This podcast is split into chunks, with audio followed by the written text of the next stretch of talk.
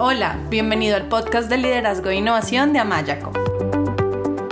Creemos en la capacidad de las personas para mejorar su entorno y las ayudamos a lograrlo. Por eso, hemos creado un podcast diseñado para brindarte herramientas que te ayuden a crecer, desarrollar tu talento y a lograr los resultados que buscas en tu vida y tu trabajo. Aprovecha los momentos en que haces ejercicio, cocinas o que estás movilizándote de un lugar a otro para escucharnos desde tu teléfono y aprender cosas nuevas que te enriquezcan. Nos encanta que nos acompañes hoy.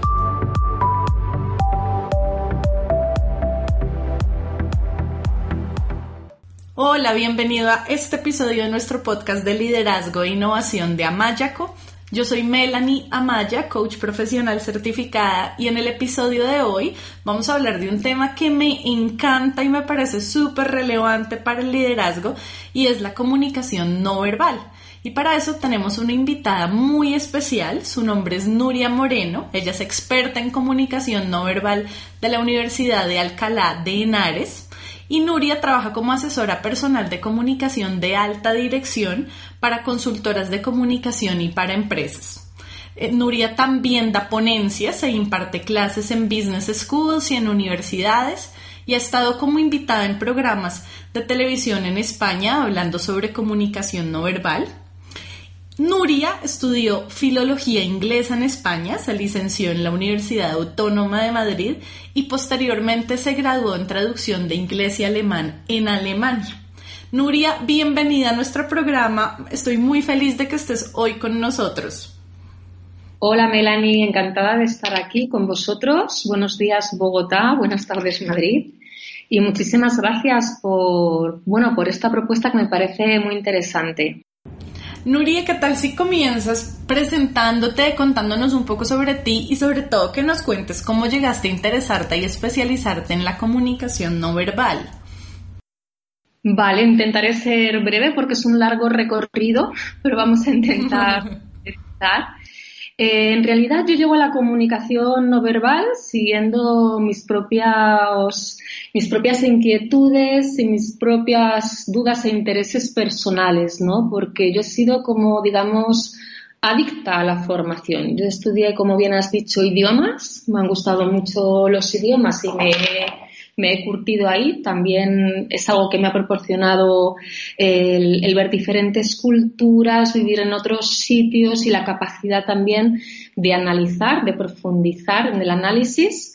Eh, lo veo ahora a posteriori, ¿no? Pero en realidad lo que me lleva aquí a la comunicación no verbal pues bueno, es que siguiendo estos interrogantes que todos tenemos, a mí siempre me ha fascinado el comportamiento humano. Entonces, cada vez que oyes de alguien que da un curso, una charla, eh, descubres a alguien especial, ya sea en un libro o en cualquiera de los formatos que tenemos hoy, ¿no? A través de Internet, eh, de audios, de podcast, de conferencias en YouTube, pues he ido encontrando una serie de, personas que han sido muy relevantes en, en mi trayectoria y que me han abierto los ojos a nuevos paradigmas. Entonces, pues bueno, llegó un momento en que después de 14 años de formación en todos estos eh, temas de desarrollo personal, de coaching, de autoconocimiento, de otros tipos también de terapias tipo psicología de procesos, ¿no? work process y de muchos otros, pues, pues llego a la conclusión de que esto me gusta demasiado y fue a raíz de, un coach precisamente que me dijo, eh, me prohibió hacer más formaciones y me dijo que tenía que empezar a darlas. Y era alguien en quien confiaba mucho y dije, bueno, voy a ver si me atrevo a dar este salto y efectivamente eh, nunca podré estar lo suficientemente agradecida a esta persona que me dio este empujón. Todos tenemos un coach que, o necesitamos a alguien que en un momento dado nos da el empujón y yo pues me atreví a dejar mi trabajo en una empresa donde estaba muy segura, en plena crisis económica en España, y a empezar de cero en, un camino que al final lo que hice fue elegir una herramienta de trabajo. Lo que me ha interesado a mí ha sido trabajar con las personas y trabajar a las personas. Y lo que encontré fue pues la comunicación no verbal. Dije, quiero una herramienta en la que especializarme de todas las que he hecho y cogí una nueva. Lo bueno de la comunicación no verbal es que igual que en el coaching puedes aplicar todo el conocimiento y todos los mapas de comportamiento que has aprendido a través de otras, eh, de otras escuelas o, o, de otras formaciones que has hecho. Y bueno, pues, pues fue así, fue así como llegó a la comunicación no verbal. La comunicación no verbal llegó a mí, más bien. sí, desde el primer momento supe que era eso. Y lo que no sabía era que me, que me iba a abrir un campo tan grande y tan fascinante y que me iba a llevar a una cosa tan concreta como la comunicación eh, en alta dirección, ¿no? Cómo mejorar nuestra forma de comunicar, que al final implica muchas más cosas, ¿no? Implica nuestra forma de relacionarnos, de gestionar nuestras emociones y muchas cosas más. Sí, total, implica, implica muchísimas cosas y está muy, muy relacionado con el liderazgo entonces, bueno, no, primero decirte que, que, escucho mucha pasión en lo que haces cuando te escucho y me encanta que, que la comunicación no verbal haya llegado a ti. Qué bonito como cuando uno tiene esa fortuna de que a la vida de uno llega eso que uno dice es, es aquí, ¿no? Es aquí donde, como donde puedo honrar mi propósito en la vida. Para mí fue como igual con el coaching, entonces me parece muy bonito. Y me gustaría que comenzaras contándonos qué es la comunicación no verbal y qué relación tiene la comunicación no verbal con la percepción que una persona y un líder tiene de sí mismo. Muy bien, pues yo te voy a hacer una definición propia la comunicación no verbal, de cómo la entiendo yo, porque la comunicación no verbal se puede aplicar a, muchos objetivos y en función de eso definir de diferentes maneras, ¿no? Pero yo como trabajo personas, pues eh, veo la comunicación verbal como un conjunto de vías de expresión, es un sistema de expresarnos, ¿no? La propia palabra lo dice comunicación. ¿Y qué es lo que expresamos?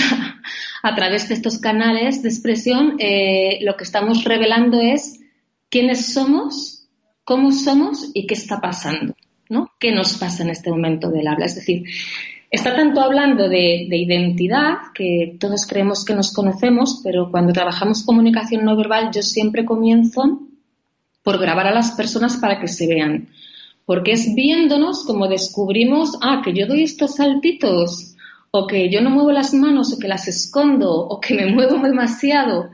Y, y, y, por qué no lo sabemos si llevamos toda la vida conviviendo con eso, ¿no? Es decir, nos falta a veces el espejo.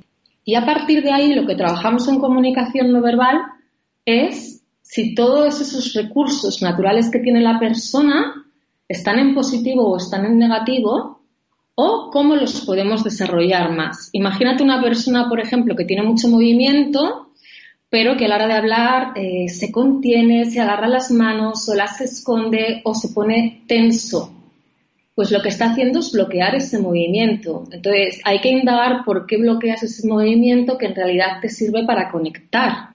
Y si a lo mejor una razón podría ser que tienes la creencia de moverte mucho muestra vulnerabilidad o es poco profesional. Entonces, podemos ir al campo, por ejemplo, de las creencias, creencias limitantes y trabajar ahí. Pero hay muchos aspectos y hay muchas motivaciones las que podrían dar lugar a eso. Quería poner una cosa como muy simple, muy fácil de entender, muy, muy concreta, ¿no? Y también tiene que ver, como decía, no solamente con quién soy, sino cómo estoy ahora.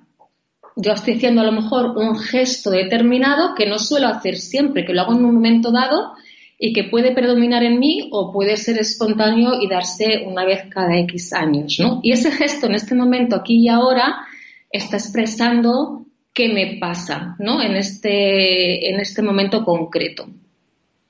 Eh, entonces, bueno, esta sería mi definición de qué es la comunicación no verbal y, eh, es, una herramienta a través de, la cual podemos trabajar eh, todas las capacidades, competencias, habilidades de las personas para su mejor desarrollo, porque la comunicación está mostrando todo el tiempo eh, todas las habilidades que los seres humanos hemos necesitado desarrollar a lo largo de la evolución de las especies para sobrevivir y para adaptarnos. Entonces, cómo comunicamos también está mostrando eh, qué tipo de orador y qué tipo de líder soy, ¿no? Me preguntabas eh, qué, tiene, qué tiene que ver esto con el liderazgo, ¿verdad? Bueno, pues en comunicación no verbal, por una parte vemos los gestos, lo que es el lenguaje corporal, Y por otra parte, eh, como decía, vemos la identidad, la personalidad y aquí hay partes que son innatas, ¿no? Entonces, hay personas que se rigen más por los objetivos, ¿no? Por el hacer, por el qué, y esto da un tipo de liderazgo. Hay personas que se rigen más por el cómo, eh, el cómo eh, refiere a las emociones, cómo estoy, cómo me siento, cómo, cómo hago esto, la forma es importante, el tacto. Entonces, esto responde a otra forma de liderazgo, ahora las vamos a ver, ¿no? Hay otras personas que se rigen por el qué, es decir, eh, perdón, por el por qué, es decir, que en sus vidas es más importante el porqué de las cosas, es decir, el entender, ¿vale? Estas son personalidades mucho más lineales, no tan emocionales, que van a querer, eh, van a pasar mucho tiempo eh, en contacto con todo lo que sea intelectual, cultural, la lectura, la escritura, el arte. Esto da también una forma de ser y un tipo de liderazgo. Y ahora vamos a ver también, que supongo que será muy interesante para vosotros, eso cómo se ve en el cuerpo, ¿no? Porque estamos hablando ya de lo no verbal, eso cómo se ve, estos cuatro tipos. Y el último sería el para qué. Los que se rigen por el para qué son personas que necesitan eh, servir a los demás. Es decir, que su propósito es mucho más elevado eh, que ellos mismos, sino que necesitan que lo que hagan sirva a la sociedad en general para hacer un mundo mejor. Entonces, esto da lugar a los líderes transformacionales. Los primeros líderes, todos estos, mm, lo ideal es que todos tengamos de todo, pero normalmente predomina algo en cada uno de nosotros. Entonces, las personas que se rigen por el qué, por la acción, son personas muy competitivas, muy luchadoras, con muchísima capacidad de sacrificio, de trabajo y son personas que necesitan conseguir objetivos. Entonces, eh, lo que desarrollan es la competencia práctica, es decir, yo me planteo metas metas eh, que son realistas, que no están en el mundo de la fantasía, y hay un plan de cómo lo consigo, hay un esquema y esto es medible, ¿no? Como en el coaching, cómo llego de A a B y lo, es real y lo mido y compruebo que llego, es decir, este líder no se ahorca en imposibles, sino que consigue sus metas, esto hace que su autoestima suba, su confianza suba y esto da una forma de ser y una forma de estar, una forma corporal y una forma de moverse y de hablar. Y fíjate, de los pies a la cabeza, esto sería, este tipo de personas tienen una postura muy estable, tienen cuerpos eh, muy atléticos, con mucha fibra, es gente que ama el deporte porque un cuerpo fuerte eh, siempre va a dar el mensaje yo puedo y estas personas se rigen por yo consigo, es yo puedo. Entonces siempre ponen fuerza en su cuerpo y siempre cuidan su cuerpo. Eh, entonces su preferencia es la acción y da esta forma de pisar que son unos pies muy bien apoyados en el suelo, muy estables, con piernas, con rodillas muy rectas y con mucha fuerza. Y normalmente hay poco movimiento. Su comunicación, como es, es muy concreta, no se dispersa, ni trata de seducir, ni de gustar. Entonces, no hace que esto que estoy haciendo yo con la voz de ahora subo, ahora bajo, ahora voy más rápido. El volumen, ¿no? Esto lo hace el emocional. Con eso ya me estoy delatando un poco. Y bueno, este tipo de líder, digamos, el líder por objetivos con una muy buena competencia práctica, eh, tiene una parte innata en sí que viene de necesito sobrevivir. Entonces no voy, no voy a marear, no voy a, no voy a despistar, me voy directo al foco. Tiene mucho foco, es breve, es concreto, tiene estructura. Todo esto son cualidades muy positivas, pero estas cualidades que son muy buenas, que le gustan los retos, estos son los grandes directivos en las grandes empresas, son las personas que generan el dinero, son los empresarios y son los grandes motores. Ahora, eh, estas personas se pueden ir a su lado negativo, por eso es muy importante ver el positivo y ver el negativo. Y hay una manera de trabajar esto, ¿no? Pero la primera es verse. Por eso decía que la comunicación no verbal eh, es el arte de aprender a observar. Observar es tomar conciencia y de ahí los vídeos. Yo observo, veo cosas nuevas, esto me plantea preguntas y de ahí eh, hago un camino de introspección y hago un camino de cómo mejoro eso, ¿no?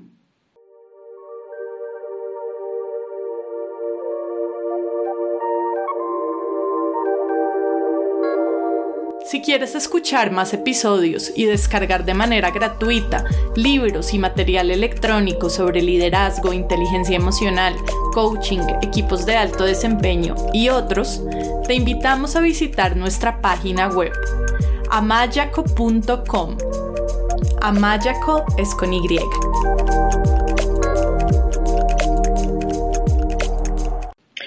Y pues bueno, este tipo de líder en negativo da a una persona que eh, este es un líder muy rápido porque ve los retos y las oportunidades muy rápidamente, pero genera mucho estrés, está siempre en la acción y esa rapidez a veces interrumpe, no escucha, mm, no tiene una gran capacidad de tolerar.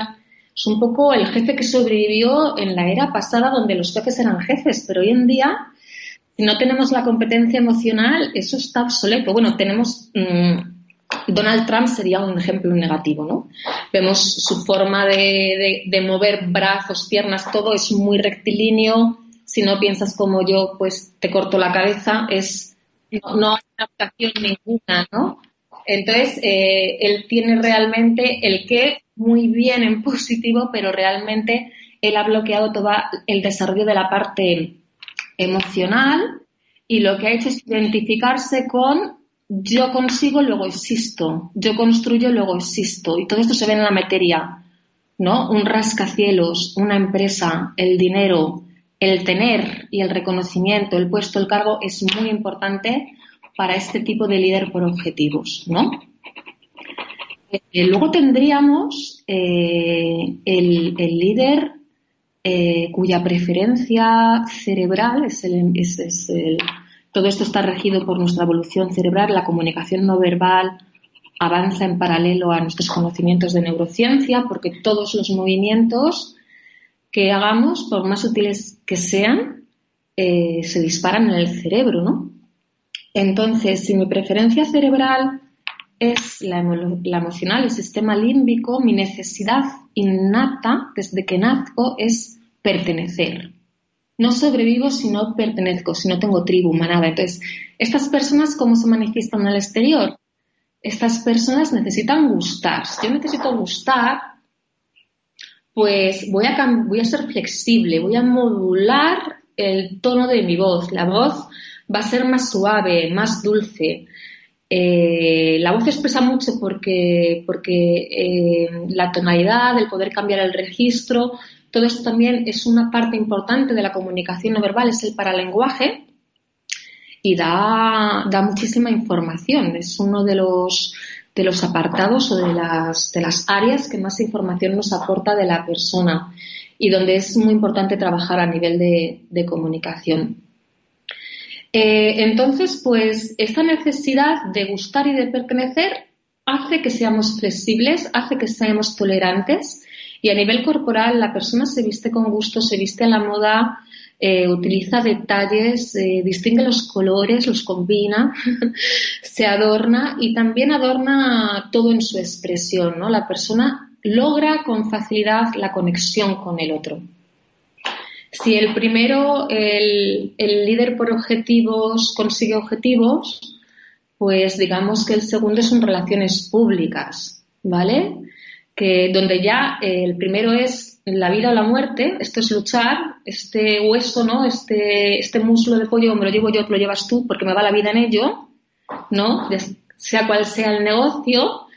Y eh, el segundo, el emocional, dice, no, aquí vamos a compartir y encima nos lo vamos a pasar bien, porque yo entiendo el win-win.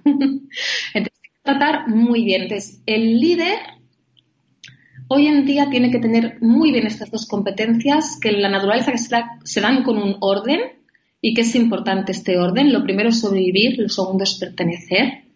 Pero los dos tienen que estar. Yo tengo que ser una persona muy realista, que trabajo con unos objetivos claros, que soy muy ejecutiva, pero no me puedo saltar a las personas y tengo que saber que en mi equipo tengo una persona de cada y que cada día tienen un día diferente y que a uno le puedo pedir una cosa y a otro no.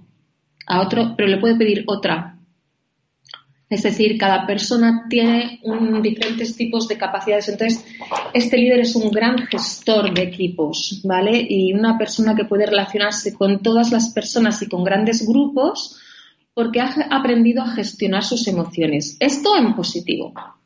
En negativo, si esta persona no tiene bien la competencia práctica, pues eh, la persona seduce, consigue con la sonrisa porque predomina la alegría, la afabilidad, entonces siempre cae bien, siempre, siempre crea armonía, siempre crea eh, un estado positivo, pero la persona va a estar comparándose, va a estar quejándose y va a estar dispersa. Entonces no es un plus en una empresa tener una persona así, sino todo lo contrario, es negativo, es alguien que te va a distraer al personal, que va a estar comparándose, que nunca va a estar contento. ¿Y esto cómo se trabaja? Hay que poner bien su competencia práctica. O también hay que trabajar su competencia racional o intelectual, que es la siguiente que vamos a comentar. Eh, el siguiente tipo de líder, ¿vale? El líder intelectual, el pensador, tiene la necesidad básica innata de entender y esto le da un espacio y le da un tiempo. La persona no está dominada por sus impulsos como el primero por sus emociones como el segundo, sino que el tiempo, el pausar las cosas, te da la introspección, la meditación y todo esto da mucha pausa. La persona no se mueve por las emociones, hay siempre una voz que está regulando el mundo emocional. Dice, ¿tienes miedo? Bueno, no será para tanto, vamos a investigar qué se puede hacer lo gestionan todo desde la cabeza, ¿no? Entonces, eh, triunfan y tampoco se desbordan porque dicen, bueno, escucha, mm, esto es una parte de la batalla, está muy bien, está muy bien, pero eh, sigue así, pero no, te alegres demasiado porque entonces pierdes energía. Cada vez esa ruleta rusa o ese sube y baja hace perder energía y la persona racional es lineal, es decir, gestiona muy bien el gasto emocional. ¿Qué problemas tiene o qué peligros tiene? El peligro es que en su cabeza viven muy seguros, viven muy asentados, eh, están muy bien considerados. Una persona que es un catedrático o que es un periodista o que ha escrito un libro, o sea, tiene muy buena reputación y consideración, pero la persona puede evadir todo lo que es emocional y todo lo que es el hacer, porque prefiere irse al mundo de las ideas. Y entonces poco a poco va perdiendo la, capacidad práctica y va perdiendo la de conectar con los demás. Cuando sale a hablar no mira los ojos, ¿no? Está con su discurso, con sus ideas, ¿vale? Son cuerpos longitudinales muy delgados, no hay fuerza en el cuerpo eh, y la persona puede perder la motivación, ¿vale? Porque nos da la motivación, la confianza y la autoestima el, cumplir nuestras pequeñas metas.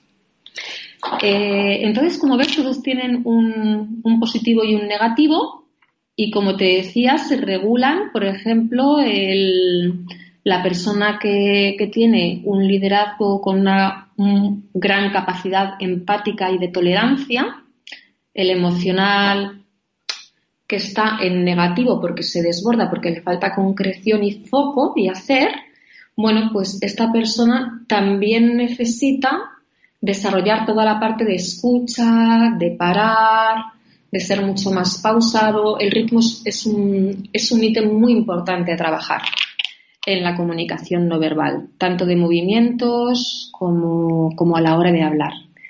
Y llegamos ya al cuarto, ¿vale? Y el cuarto sería el líder transformacional, el que te decía que necesita ir más allá de sí mismo, ¿no?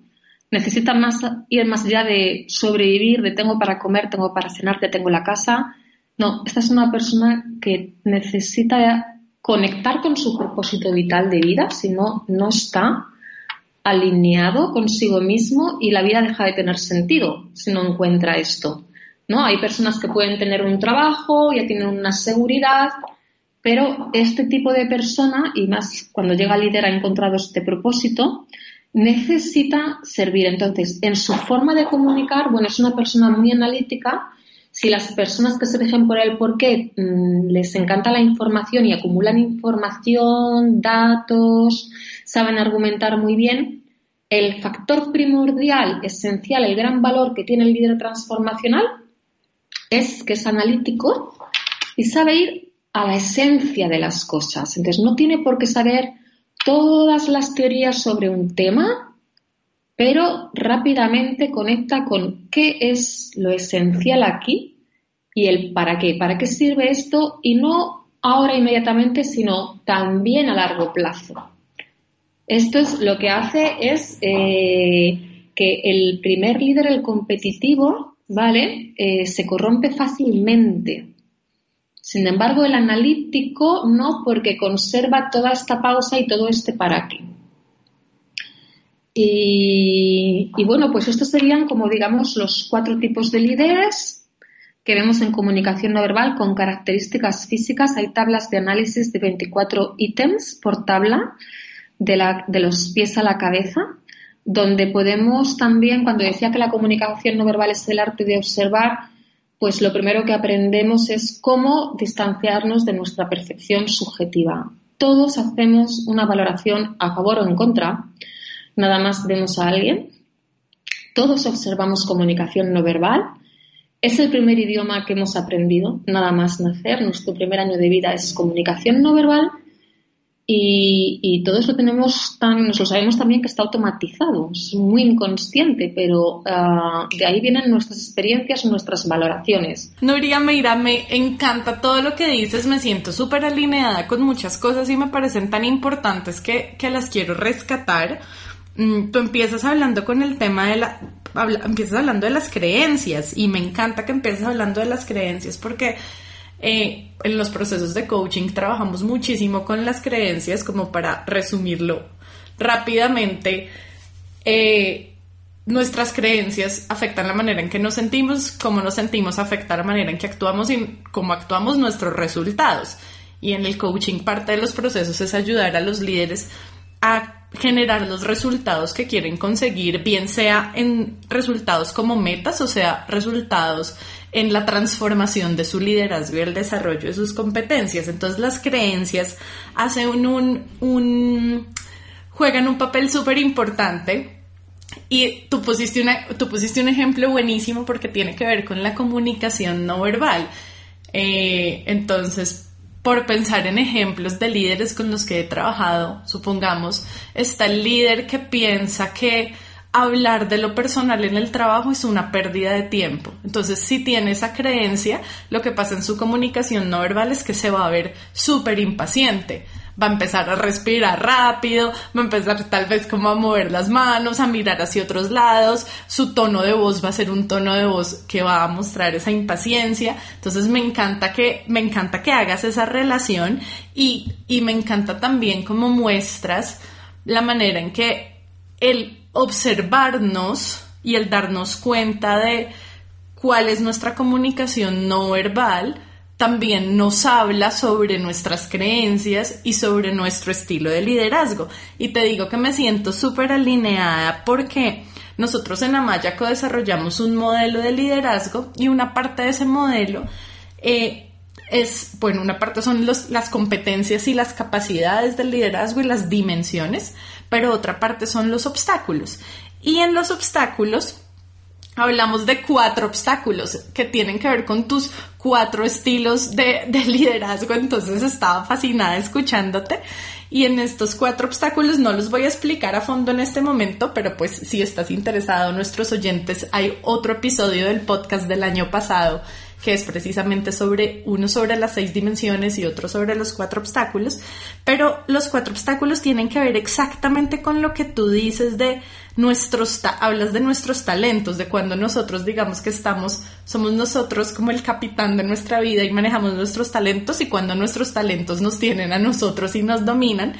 Y es como que me gusta mucho como esta expresión de que toda moneda tiene dos caras, entonces sucede lo mismo en el liderazgo y en nuestro modelo lo que nosotros hablamos es de, de que estos obstáculos en realidad son necesidades humanas que cuando están en balance, es como lo que tú decías, hacen que el líder tenga unas capacidades en positivo, pero cuando están fuera de balance se pasan al negativo. Entonces está la necesidad de ganar, que tiene que ver con la ambición, entonces cuando está en positivo me ayuda a, alcanzar lo que me propongo, pero cuando está en negativo afecta mi manera de relacionarme y de comunicarme y de relacionarme con los demás y está la necesidad de controlar, que cuando está en positivo me ayuda a planificar, a organizarme, a prever, a conseguir resultados, pero que cuando está en negativo me afecta las relaciones, me afecta el confiar, me afecta el delegar, eh, me afecta emocionalmente. Está la necesidad de agradar, ¿sí? Entonces, un momento me devuelvo. Estas dos primeras, digamos que las relaciono mucho con el primer estilo de liderazgo del cual tú estabas hablando, muy enfocado en sobrevivir y en los, y en los resultados. Y después está la necesidad de agradar, que tiene que ver con lo que tú nos hablas del líder emocional, que es mi necesidad de pertenecer, que cuando está en positivo me ayuda como líder a ser empático, a cuidar las relaciones, a cuidar a las, a, a, a construir relaciones de confianza, pero que cuando está en negativo, entonces como líder dejo de ser directo, dejo de dar feedback, no soy concreto, me afecta el conseguir resultados. Y está la necesidad que hemos llamado de defender, que está relacionada con este estilo del liderazgo que tú llamas como el, el, más intelectual, porque es el que quiere defender sus ideas, está muy identificado con su parte intelectual, entonces, el líder lógico. Ajá, exacto, el líder lógico. Entonces, si hay una, entonces cuando está en positivo es buenísimo porque puede encontrar como las fallas en los procesos, eh, puede analizar, puede encontrar causas, soluciones, pero que cuando está en negativo, entonces si está muy enfocado en señalar los errores en los argumentos de los demás, eh, o si se le dificulta comunicar, conectarse con lo emocional, entonces eso afecta sus relaciones con su equipo y con sus colaboradores. Entonces, como te das cuenta, estamos súper alineados. Yo estaba como dichosa escuchándote. Y me encanta también cuando hablas, obvio, del líder transformacional, porque pues el líder transformacional está muy relacionado con lo que es el líder coach, eh, que es el que facilita el aprendizaje de los demás los ayuda a crecer y a sacar lo mejor de sí mismos y motiva desde el, motiva desde el propósito, se automotiva desde su propósito de vida y motiva a los demás desde ayudarlos a encontrar su propósito y alinear el propósito con las metas. De hecho, tenemos en Amaya con una historia muy como muy divertida de leer desde mi perspectiva que se llama La historia de Ale y Mafe y es una historia de del liderazgo transformacional, donde, donde explicamos lo que es el liderazgo transformacional. Entonces también te invito a ti y a los oyentes a que vayan a, a mayaco.com, a la sección de herramientas, y ahí hay un como subtítulo que dice lo mejor de nuestro blog y encuentran el link como a esta historia del liderazgo transformacional. Entonces estamos súper alineadas, me encanta todo lo que dijiste. Y bueno, Nuria, tú sabes como yo te contaba, yo pues llevo más de una década trabajando como, como coach ejecutiva y consultora en liderazgo y lo que hago es desde mi propósito de vida precisamente ayudar a otros a crecer y a conectarse con, con lo mejor de, su, de sí mismos para que sean la mejor versión de sí mismos como líderes y alcancen sus metas. Y pues obviamente muchos de mis clientes que están en, posiciones de, de, liderazgo, con equipos a su cargo, llegan con la necesidad de mejorar diferentes aspectos de comunicación, bien sea porque quieren sentirse más seguros a la hora de comunicarse o porque quieren ser más empáticos y muchos de ellos, digamos que hasta que no reciben feedback de otros o hasta que no se ven en una filmación, no son conscientes de su comunicación no verbal y no son conscientes del impacto que su comunicación no verbal genera en otros, genera en sus equipos, en sus relaciones, en los resultados. Entonces, como que cuando su comunicación no verbal no es la más efectiva, pues puede generar que otros los perciban como impacientes, como arrogantes, como que generan miedo o como inseguros o como no empoderados. Entonces, eh, o crean una distancia con sus equipos y sus colaboradores, les esconden las cosas y les mienten si están siendo percibidos como, como arrogantes, como impacientes, como generan miedo, o si están proyectando inseguridad y desempoderamiento, entonces sus colaboradores no siguen sus instrucciones, se los pasan por encima, solo como por, digamos, poner algunos ejemplos. Entonces me gustaría que nos cuentes desde tu perspectiva eh, por qué la comunicación no verbal es importante en el liderazgo y más importante, porque digamos que eso ya lo hemos ido hablando un poco en estas preguntas también, como, como cómo las personas pueden trabajar en su comunicación no verbal para ser mejores líderes.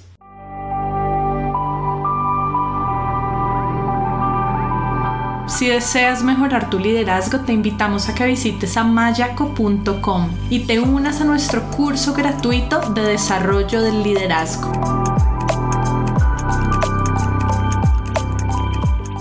Bueno, como comunicas está mostrando tu nivel de estos cuatro tipos de liderazgo, por decirlo de otra manera, ¿no? ¿Cómo eres y quién eres? También qué tipo de líder. Está diciendo cómo consigues objetivos, por lo tanto, si vas a cumplir o no. Si la persona se ha habituado a sus objetivos mm, y es muy, muy, muy eh, directivo, el otro te va a mirar y va a decir, mm, cumple, me lo creo, pero no quiero colaborar con él. Quiero una persona que mañana cuando ocurran cosas y haya que ser flexible, que se adapte y que comunique y que cuando me llame por teléfono no me diga, está ya el informe, sino que me diga, hola, buenos días, ¿qué tal estás? Oye, tus niños se han puesto, no, que tenga un poquito de tacto, ¿vale? Porque el trabajo es muy duro, solo trabajo, si es solo puro trabajo, ¿no? Que haya un poquito de calor y que, y que si un día hago un error, pues eh, que me lo diga, pero que, pero que no me aplaste, ¿no? Que no sea tan duro como para que eso ya. Eh, entonces, vamos a buscar la persona nos va a gustar la persona que en su comunicación, el líder que dices, y, es increíble, pero hoy en día, cuando vemos líderes muy buenos en lo que hacen y tú ves lo bien que tratan a sus equipos y cómo funciona eso, eh, automáticamente eh, despierta, despierta una energía porque todo es energía. Entonces tú entras en un lugar y ya estás notando una tensión abismal y un ambiente enrarecido o estás, estás notando un flow, ¿no? Aquí todo fluye, aquí hay armonía, aquí hay trabajo, pero aquí hay conexión. Eso es juntar las dos partes. Y ese tipo de persona, eh, entonces tenemos que tener estas dos cosas. Yo lo que diría es, tienes que estar lo que tú tienes en positivo y conocerte, pero sobre todo tienes que tener la parte práctica y la parte del cuidado a las personas y no saltarte a las personas por los objetivos. Entonces vas a tener un movimiento natural que va a acompañar a tus palabras, que las va a adornar, que le vas a poner mimo, que le vas a poner gusto, que la estética va a ser parte del trabajo y tú ves que en las grandes empresas se gastan también eh, en decoración, ¿no? En que eso sea armonioso, en que haya espacios atractivos, en que la gente esté bien. Y, eso va a ser muy valorado y eso eh, tiene una gran, una gran productividad y fomenta pues eh, la, la, colaboración y el buen trabajo. Entonces, esas dos cosas tienen que estar. A un líder le diría que tiene que tener la parte práctica, la emocional, y luego, como parte del ser racional, tiene que tener la capacidad de escucha, porque vivimos en un mundo que demanda ser muy dinámico, ser muy proactivo y eso nos está arrollando, ¿no? Es una de las cosas que nos convierte en ese ratoncito en la rueda, girando, ¿no? Que no llega a ninguna parte porque le devora, ¿no? Porque le come. Y por eso es muy importante tener espacio, no interrumpir, introducir silencios cuando hablamos de conocidos líderes absolutos que solucionan todas las cosas sin hablar, escuchan a su gente y cuando las personas van a plantear un problema saben que le van a escuchar y te hablaba de esta necesidad básica de ser vistos, de sentirnos vistos. Y eh, una de estas partes es sentirnos escuchados, siempre que se nos mira a los ojos.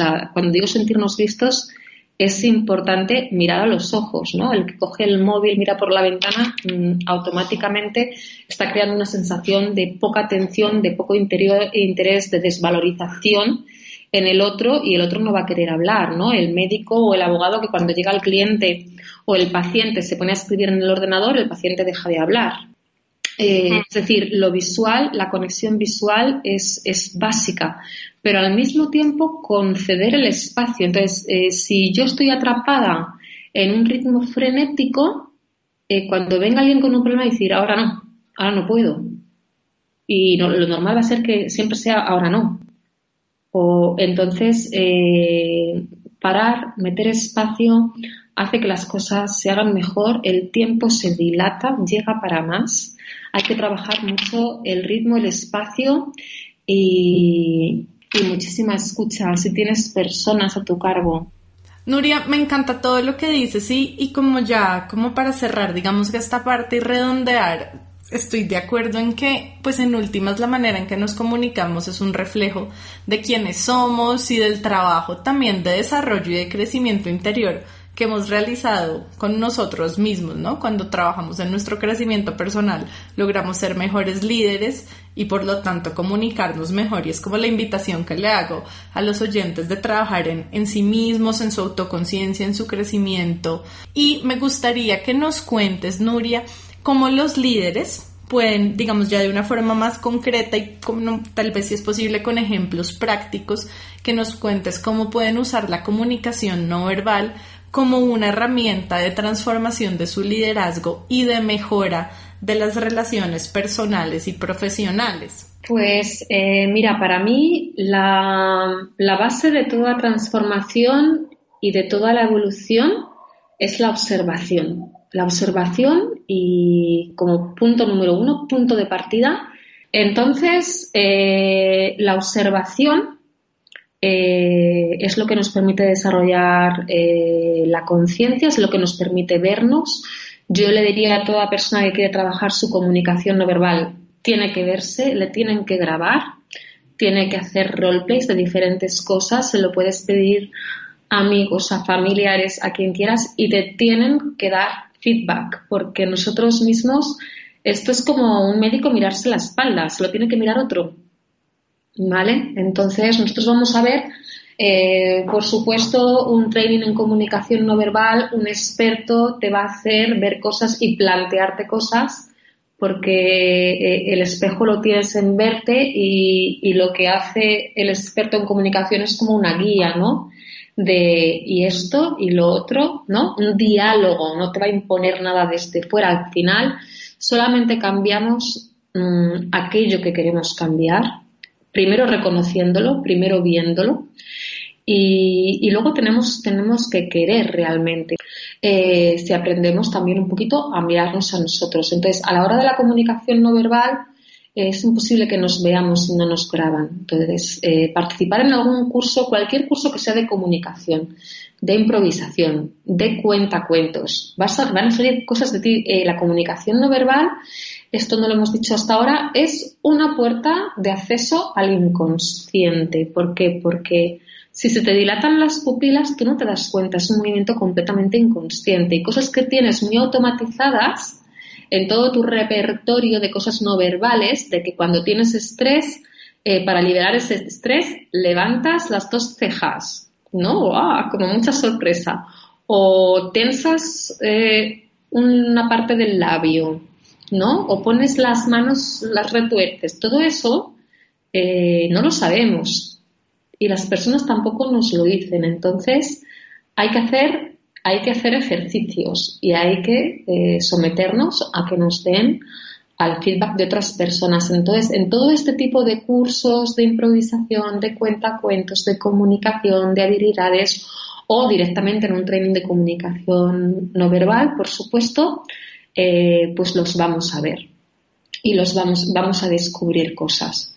Y luego, pues, eh, lo siguiente es, cuando decía el punto uno es la observación, y eh, la observación además nos permite, voy a enfatizar un poco esto, nos permite ponernos en una distancia, ¿no? Y si estamos trabajando una cosa concreta, por ejemplo, que mi tono a la hora de hacer una presentación me pongo una poco nerviosa, entonces toda esa energía se dirige a una voz muy monótona y muy tajante, con mucha fuerza. Todo eso al otro le llega como un taladro. A ti te sirve, pero es muy tenso. Eh, eh, eh, hay una tensión en el ambiente y la gente cuando termina hace, uff, ¿cómo se corrige eso? Es difícil corregir eso, ¿no? Primero tienes que verlo y después habrá que hacer muchos ejercicios, pero tú ya vas a estar eh, viendo si esto te ocurre en cenas familiares, si esto te ocurre, en qué momentos. Pues todo esto es también parte de la observación. Y si dices, ahora voy a tener una reunión con los directivos y con los socios y vamos a tocar un tema X delicado, Pues si tú activas esta capacidad de observación, cuando tú empieces a entrar en este modo automático que tienes y que es muy difícil de parar, porque ya está, ya forma parte de ti y está automatizado además, es una parte que tiene que ver con todo tu sistema emocional, eh, nervioso, eh, endocrino, todo está conectado, todo tu sistema, digamos, bioquímico a nivel de temperamentos, de fluidos, ¿no? de neurotransmisores, todo eso es un sistema que está ahí funcionando al segundo y que se va a disparar. Si tú entras con esta conciencia de me voy a observar, evitas la, eh, la observación el salirte fuera a dos metros de ti y observar la mesa con lo que está ocurriendo hace que tú te salgas de eso y que puedas gestionar ese momento. Y esto no quiere, decir que te vuelvas blando, ¿no? Porque este directivo va a decir que tengo que ser muy tajante o tengo que ser muy agresivo. Eh, también ahí habría que trabajar creencias porque se pueden conseguir las cosas de otra manera sin tener que recurrir a ese mecanismo que, como tú decías muy bien antes, te ha servido muchas veces, pero a lo mejor ahora te está perjudicando más que sirviendo. Y hay muchas otras formas. Entonces, la observación es fundamental. Y luego, la pregunta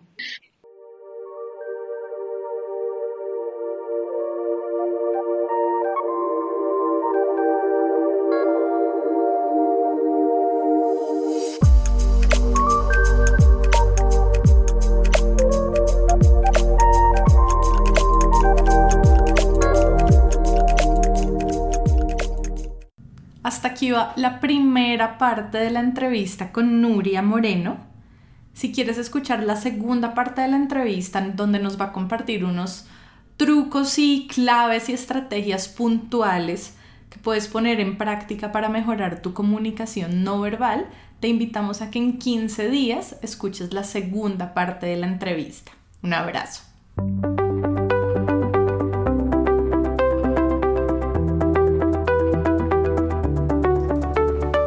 Gracias por acompañarnos en el episodio de hoy. Esperamos que te haya gustado. Si quieres que más personas se beneficien con este podcast, te agradecemos que lo compartas con otros y que dejes una reseña de una a cinco estrellas en la plataforma desde la cual lo estás escuchando. Si quieres seguir aprendiendo, te invitamos a escuchar nuestro podcast, a leer nuestros artículos y a inscribirte a nuestro newsletter en el blog de Amayaco amayaco.com slash blog. Tu opinión es muy importante para nosotros. Cuéntanos qué te ha gustado y qué quieres escuchar dejando tus comentarios en el blog de Amayaco. Y si tienes preguntas o quieres hablar con nosotros, escríbenos a hola.mayaco.com o vía Twitter arroba co-al piso amaya. Esperamos escuches nuestros próximos episodios. Chao y hasta la próxima.